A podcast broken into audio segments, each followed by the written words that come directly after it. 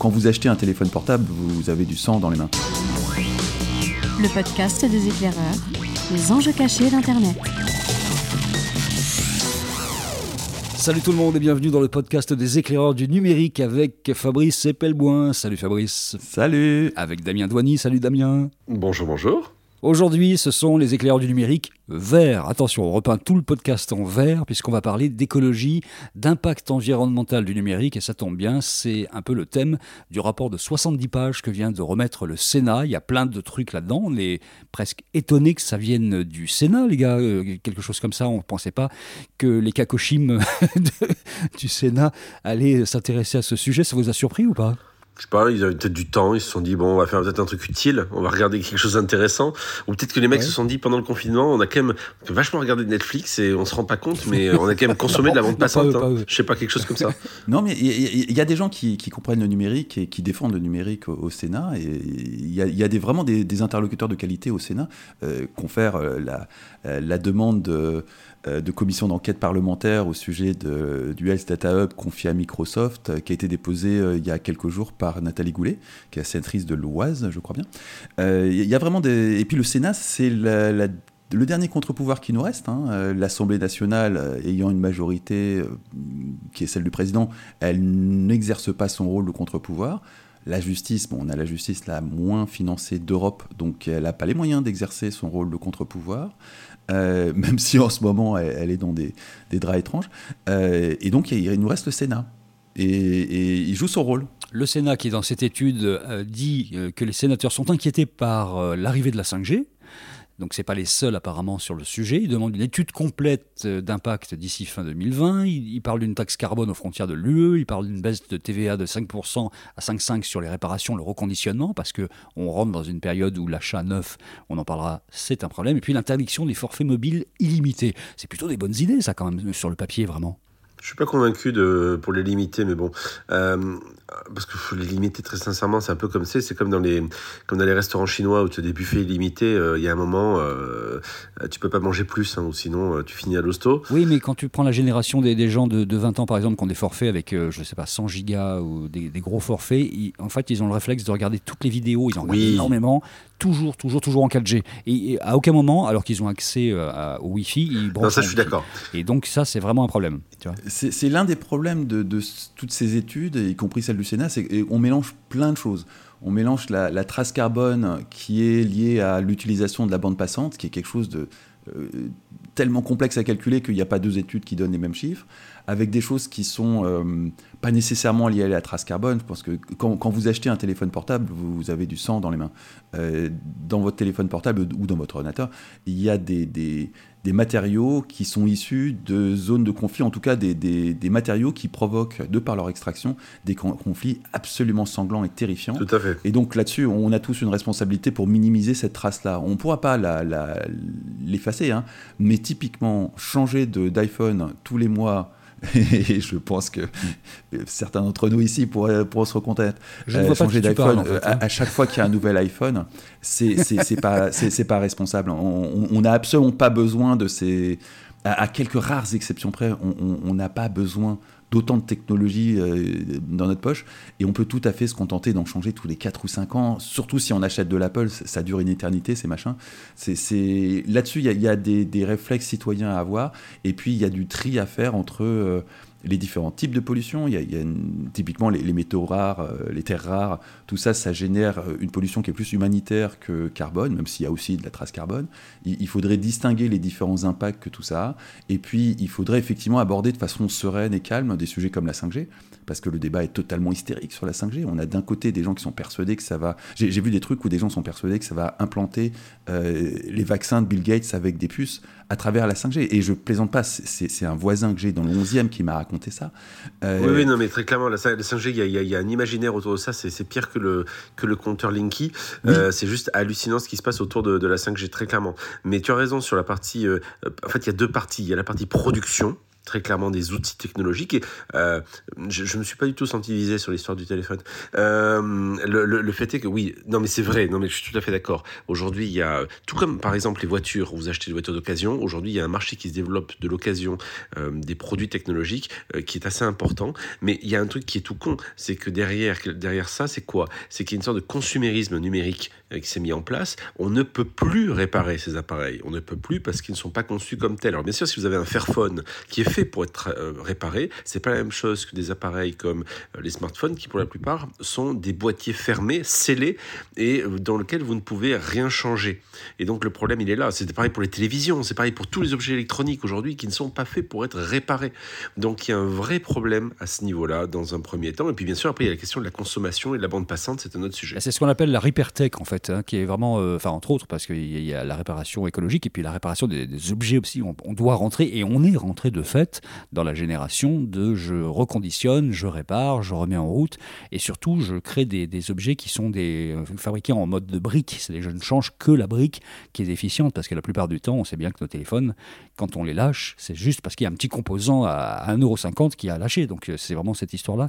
Je voulais juste signaler que un smartphone qui pèse moins de 200 grammes, c'est 50 à 100 kg de CO2 pour le fabriquer. Un PC, c'est 800 kg de matière première. C'est absolument incroyable. Donc il y a un vrai problème euh, au départ, le plus gros problème, c'est pas tellement les bandes passantes et la consommation d'énergie, même si c'en est un, c'est vraiment la fabrication de tous ces objets. Et la 5G, par exemple, amènerait tout un remplacement du parc qui serait catastrophique en matière de, production euh, euh, pour les, terres rares et compagnie. Alors ça, là-dessus, il y, a aussi une façon de remplacer intelligemment les antennes pour, faire, pour passer à la 5G, mais évidemment, ça, c'est l'avis de... Je pense, moi, je suis beaucoup Pierre Bessac sur ces sujets-là, qui, est très pointu, mais lui-même admet que c'est pas pour autant que ça va être remplacé intelligemment et qu'il y a d'autres aspects qui vont prendre, qui, vont rentrer en compte sur le remplacement des antennes, qui ne seront pas nécessairement drivés par l'écologie. Je, voulais juste souligner un point dans, le rapport du Sénat. Il y, a, une suggestion de mesure qui est simple, efficace. C'est la TVA à 5% pour les, objets électroniques reconditionnés. Ça, ça pourrait passer demain matin et ça aurait un impact demain très. Bonne idée. C'est euh, redoutablement efficace, euh, c'est simple et c'est carré. Et, et c'est une très très bonne idée. Et c'est vraiment une mesure qui pourrait être adaptée très vite. Mais pour autant, cette question d'économie circulaire euh, autour du numérique est hyper intéressante à creuser. Moi, je le sais, mes ordinateurs, j'achète des ordinateurs qui sont recyclés, enfin recyclés, reconditionnés plutôt. Euh, pareil pour certains téléphones, certains autres objets électroniques. Et ça s'arrête pas que pour les smartphones ou autres, ça pourrait être la télévision ou autre chose.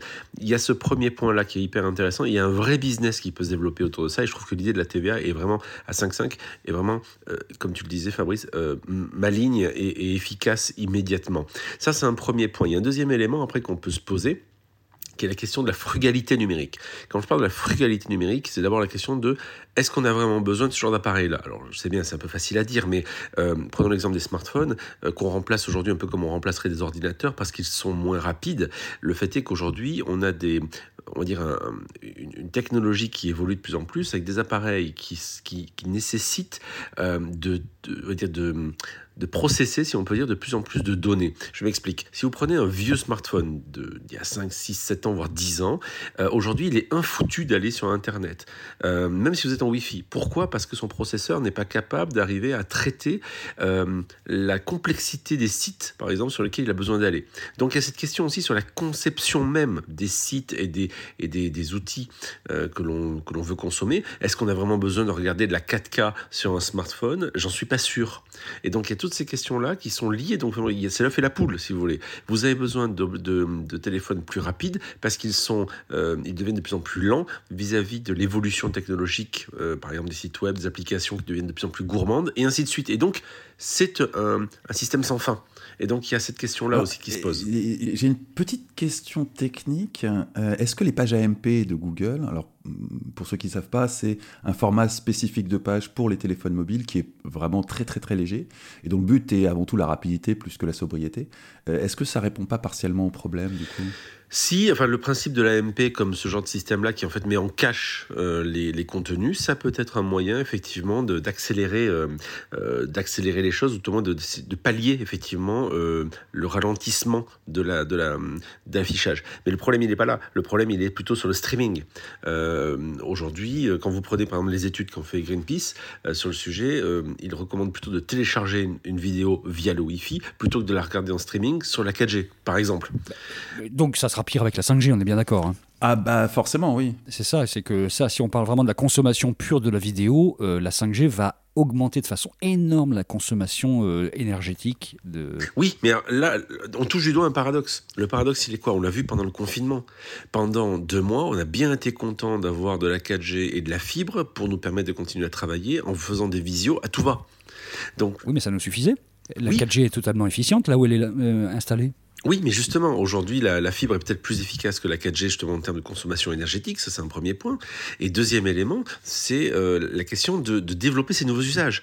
Si demain, on dit, génial, le Covid nous a montré qu'il était, cap était possible d'être dans une maison de campagne et de travailler comme si j'étais à Paris, par exemple, euh, eh bien, donc, je vais partir de ma maison de campagne. Super. Mais donc, ça veut dire que derrière, vous avez des coûts induits lié à la consommation énergétique des data, parce que le fait et euh, le, le, le, confort d'être dans votre jardin va nécessiter beaucoup plus de consommation énergétique si vous faites de la visio. Oui, après, il faut avoir une approche globale, c'est-à-dire qu'on va aussi éviter que tu ailles à ton bureau en voiture tous les matins et que tu reviennes tous les soirs. Oui. Euh, là, tu resteras chez, chez, toi, dans ta maison de campagne. Donc, il, il, faut quand même avoir une approche globale. Et, et c'est un sentiment, c'est absolument pas une étude, hein, mais mon sentiment est que si tout le monde, enfin, s'il y avait un mouvement massif vers le télétravail, euh, la planète s'en porterait pas plus mal, même si effectivement la, la, la trace carbone liée aux technologies augmenterait, euh, elle baisserait sans doute spectaculairement à côté. Alors après, il y a un autre élément sur la trace carbone, tu parlais de l'AMP, etc. Il y a, il y a, enfin, tout est induit. Euh, L'AMP, par exemple, donc, et de la mise en cache de, certains, de, de, certaines pages web par Google, nécessite des data serveurs, des data centers. Donc ces, ces, serveurs, bah, eux-mêmes sont consommateurs d'énergie. Donc la question... Et oui, ça, mais ça, ta page, elle aurait, elle aurait été sur un serveur de toute façon, pas celui-là, un autre. Oui, mais ce que je veux dire, c'est qu'il ne faut pas oublier aujourd'hui, c'est qu'en fait, il euh, y a une sorte de, comment de consommation invisible euh, de, euh, qui fait qu'on ne se rend pas compte quand on appuie sur le bouton Netflix ou quand on veut regarder une, une, information sur Internet, que derrière, il y a des data centers qui sont réfrigérés, qui bouffent une énergie pas possible à être réfrigérés, justement, parce qu'on a des serveurs qui tournent dedans. Donc, justement, la Convention citoyenne pour le climat, dans les mesures qui prône pour le, le, numérique plus euh, écologique, il y a rendre les data centers plus vertueux et notamment récupérer systématiquement la chaleur des data centers, c'est-à-dire les, les, réinstaller dans euh, les villes, dans les quartiers, pour que euh, localement, les gens qui habitent autour puissent être chauffés directement par la chaleur produite par le data center. Je ne sais pas si vous vous souvenez, il y a, il y a, il y a 5 ou 6 ans, et je ne sais pas du tout où ils en sont, il y avait une boîte hein, qui se proposait de, de, vous filer des radiateurs qui étaient en oui, fait Carnot, des, des stations Carnot. de calcul et de vous chauffer avec la, la, la, la, chaleur dégagée par les processeurs et de faire du, du grid computing. C'était et ça existe toujours cette boîte? Elle, elle a. Oui, c'est génial. Carnot. Oui, oui. oui c'est Carnot. C'est fantastique. Comme euh, j'adore ce concept. Mais c'est une super idée, ça. C'est une super idée. C'est une super idée. Alors, il y a d'autres choses qui existent, comme par exemple, vous avez ben, Orange, qui a développé un data center, euh, euh, je, je, crois que c'est en Bretagne, euh, qui, qui utilise en fait le, la réfrigération naturelle pour pouvoir faire en sorte de, ben, de baisser la température des serveurs, ce qui n'est pas idiot. Et justement, avec une récupération, avec un système de récupération de la chaleur, etc. Enfin, c'est assez malin. Il y a des choses qui existent, mais aujourd'hui. Yahoo, Yahoo avait un data center à l'époque de Yahoo qui était du côté des chutes du Niagara et qui était refroidi avec l'eau des, des, chutes du Niagara. C'était assez cool. Après, objectivement. Oui, il paraît qu'on pouvait faire du thé directement en bas des chutes avec, euh, avec l'eau chaude. La, la, première chose à faire pour un data center, c'est de le mettre dans un endroit où, euh, quand on le branche sur le courant local, eh ben, on a de l'énergie décarbonée. Euh, là, pour le coup, la France a quand même un, un immense atout, c'est que notre énergie est, est, très très largement décarbonée pour l'instant. Euh, ça plaiderait pour, euh, pour installer tout ça en France, ou alors en Islande, où là, on peut difficilement faire plus décarboné. Et, et en plus, le coût de l'énergie est ridicule en Islande, ce qui en fait un paradis pour les mineurs de Bitcoin. Alors, ce qui est très clair aussi, et pour, pour finir là-dessus, c'est que euh, on parle donc de, des data centers, on parle de la production des, des, objets technologiques. Donc, la question, je répète, de la frugalité numérique euh, se pose véritablement. Euh, il y a un autre élément qui se pose, c'est par exemple la consommation de vidéos. Alors, le fait qu'on veuille aujourd'hui faire en sorte de légiférer sur le porno et qu'il n'y ait pas de gamins de moins de 18 ans qui puissent le regarder, ça peut peut-être quelque part, de manière un peu, on va dire de manière induite baisser la consommation, puisque vous le savez, la, la, la, la consommation de la, de, du carbone, parce que vous le savez, 60% de la bande passante est utilisée par la vidéo, et notamment euh, quasiment 80% par Pornhub et autres. D'accord. ceci étant dit, soyons sérieux 5 minutes. Vous pensez vraiment que des adolescents ne vont pas immédiatement trouver et partager des moyens de contourner ce système de censure et que ça n'aura aucun impact sur la consommation? On est vraiment en train de foutre un problème sous un tapis. C'est très français comme approche, de façon à ne plus le voir plutôt que de le résoudre. et il est euh, très très très compliqué à résoudre, hein. mais, mais le mettre sous un tapis, c'est vraiment une attitude totalement française et c'est, ça va encore une fois nous, nous, nous sauter à la gueule dans quelques années parce qu'on n'a pas été capable de regarder un problème en face et qu'on a trouvé une solution facile pour le faire disparaître. C'est complètement aberrant. Mais bon, c'est pas le sujet du jour, mais je tenais à dire ça sur la, censure du porno, outre le fait que la censure, c'est toujours un échec. Euh, c'est vraiment, ça n'aura aucun impact hein, sur, et, je, suis tout à fait porté à croire que la surconsommation de porno chez les adolescents avec YouPorn euh, pose un énorme problème, mais ça n'aura aucun impact sur ce problème. Moi, écoutez, je vous propose une, moi, je propose une solution très très simple hein, auquel le Sénat n'a pas pensé. Des Nokia 3110 pour tous les adolescents, sans forfait 4G et pas d'accès à du porno. Et hop, on baisse, on baisse la consommation énergétique. Et puis on remet le Minitel en route parce que finalement le porno sur le Minitel c'était moins consommateur d'énergie finalement, hein, donc c'était bien. et puis ça faisait appel à l'imagination, c'était une belle époque. Voilà, c'est ça, exactement.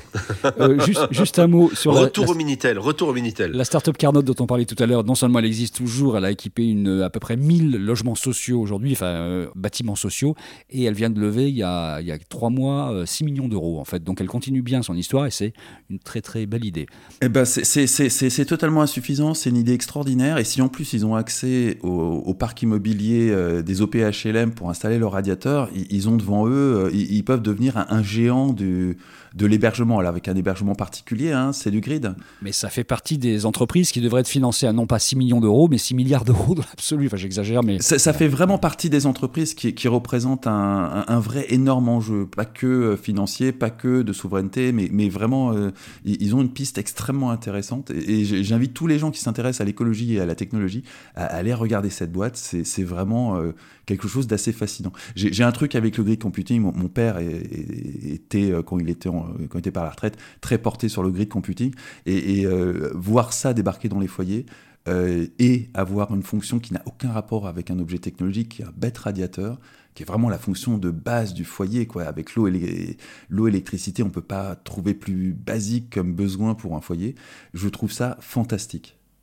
Juste un mot de l'ARCEP qui a annoncé que désormais ils allaient évaluer l'impact écologique du, réseau auprès de différents opérateurs. On verra ce que ça donne, mais enfin ce sera un indicateur et ça permettra de, vérifier aussi l'utilisation notamment de, des, des réseaux les moins euh, consommateurs comme la fibre par exemple, hein, qui consomme euh, trois fois moins que la DSL, euh, quatre fois moins que le, réseau téléphonique très très classique cuivré.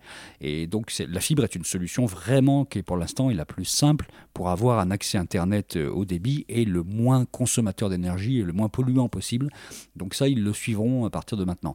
Vous êtes prêt à changer votre mode de fonctionnement ou pas l'un et l'autre sur votre vie numérique pour vous adapter à, cette nouvelle euh, pensée euh, qui euh, s'exprime avec la Convention citoyenne aujourd'hui et puis avec les, élections municipales, on a vu cette vague verte. Est-ce que vous pensez qu'on va devoir tout changer ou qu'on va avoir envie d'ailleurs de tout changer notre fonctionnement, y compris dans le numérique qui ne représente que 4% d'ailleurs de, la pollution mondiale hein? On parle d'un sujet qui est important, mais enfin c'est 4% de la pollution mondiale. Ben, en ce qui me concerne, j'ai envie de te dire que j'ai déjà commencé à ça. Typiquement, j'utilise un iPhone 8 et je ne ressens pas le besoin impérieux de, me payer le dernier parce que, objectivement, pour ce que je fais de, mon téléphone, c'est juste totalement inutile. Euh, J'utilise des MacBooks. Euh, ce qui sont des machines qui durent une éternité. Le, précédent avait euh, 5 ou 6 ans, j'en ai racheté un malheureusement parce que les derniers MacBook Pro, vraiment, le clavier, c'est pas ça du tout, du tout, du tout. Euh, mais, mais bon, mis à part ce, mauvais numéro de série sur mon dernier MacBook, en général, j'essaye de garder mes machines très longtemps. Alors après, je ne cache pas, je regarde Netflix en HD, hein, ça c'est clair. Mais malgré tout, je, pense que de la même façon que peut-être que nous tous on mange un peu moins de viande aujourd'hui qu'on en mangeait hier, euh, il y a un mouvement de fond qui va, peut-être pas chez tout le monde, hein, mais euh, je pense qu'il y, a moyen de rendre ça euh, désirable et cool.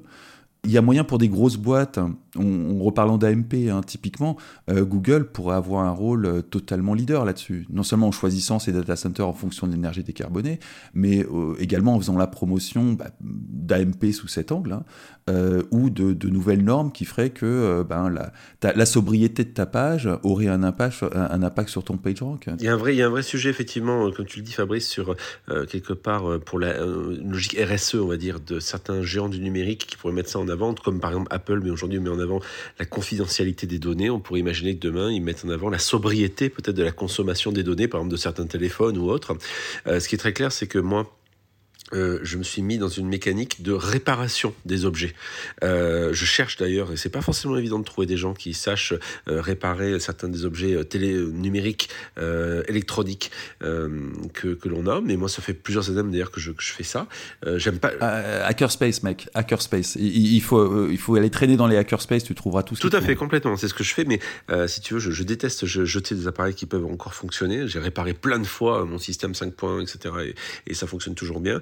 Après, effectivement, la question clé, c'est d'arriver à, comprendre qu'en fait, il y a à la fois un usage numérique, à mon avis, dont on ne peut pas se passer, et puis il y a des futilités numériques euh, dont on pourrait se passer. Est-ce qu'il est vraiment nécessaire euh, et raisonnable de prendre en photo le plat qu'on est en train de bouffer au restaurant pour le mettre sur Instagram et donc quelque part de consommer euh, X grammes de CO2 Je suis pas sûr. Et donc il y a la question justement derrière ça de ces réflexes numériques et écologiques qu'aujourd'hui personne n'a en conscience et qui peuvent être demain un vrai changement.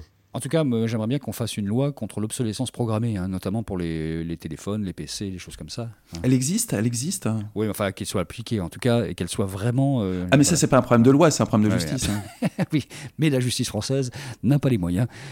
Mais ça, c'est un problème d'argent. C'est en fait tout est toujours un problème d'argent. Mais, mais, pour la justice c'est vraiment un problème d'argent. Si on si on mettait de l'argent et puis il faudrait, pour être tout à fait honnête, une petite réforme constitutionnelle pour qu'elle soit indépendante.